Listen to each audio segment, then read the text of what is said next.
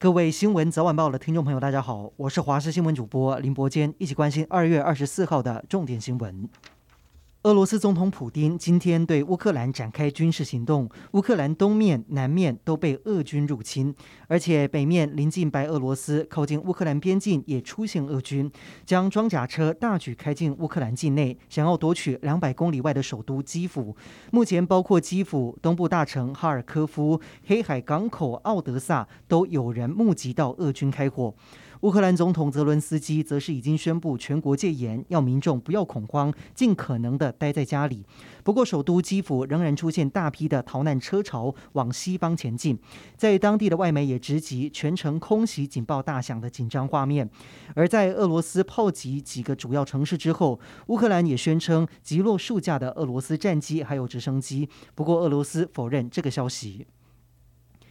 台股今天在电金传三大族群齐跌之下开低走低，而随着乌克兰首都基辅被俄罗斯空袭，美期指一度崩杀超过八百点，油金齐飙涨，伦敦布兰特原油期货价格是飙破了一百美元，金价则是冲破了一千九百三十美元。俄罗斯卢布和证券交易下跌，触发熔断机制，已经暂停交易。亚洲股市方面也是全面跳水，连带台股开盘跌了两百五十点，中场跌了四百六六。十一点一八点，收在一万七千五百九十四点五五点，勉强守住半年线。投资人关心还会再大跌吗？分析师表示，战争确实牵动股市的脉动，短期之间浮动蛮大的，投资人进场时机仍要多加观望。行政院长苏贞昌今天提到，公司部门都应该设有防疫长，负责监控疫情，并且落实防疫措施。卫副部长陈时中在记者会上也同意，并且强调，防疫长是经济防疫新模式重要的一环，会跟相关部会讨论实施。而今天指挥中心也宣布新增七人确诊，其中有三例是新确诊，有防疫旅宿护理师感染源不明。那么好消息是，缩短检疫天数政策确定将在三月七号正式上路，防疫规定也会逐步放宽。台铁、高铁还有客运船舶以及国内航班，在三月一号开始要开放饮食。另外，室内还有室外运动以及拍照都可以不用戴口罩。自行开车，如果车上是同住家人，也可以不用戴口罩。而卖场也开放试吃，不过唱歌还是要戴口罩。随着国内疫情趋缓，防疫限制是逐步的放宽。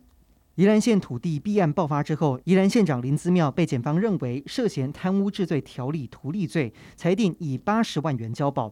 今天首次召开记者会对外说明，强调绝对没有以公换私，希望司法能够尽快完成调查，还他清白。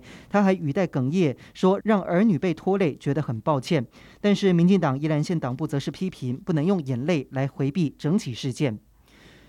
卫福部长陈时中可能参选桃园市长吗？根据世新大学的最新民调，他的支持度在党内外都无人能及。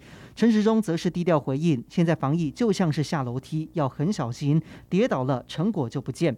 至于国民党又要如何出招？中央选战策略汇报成员傅昆萁强调，朱立伦曾经喊出六都至少要过半，至少要获得十六个县市，做不到一定会承担。但是朱立伦态度变得保守，解释这是党内共同的目目标还不急着下军令状。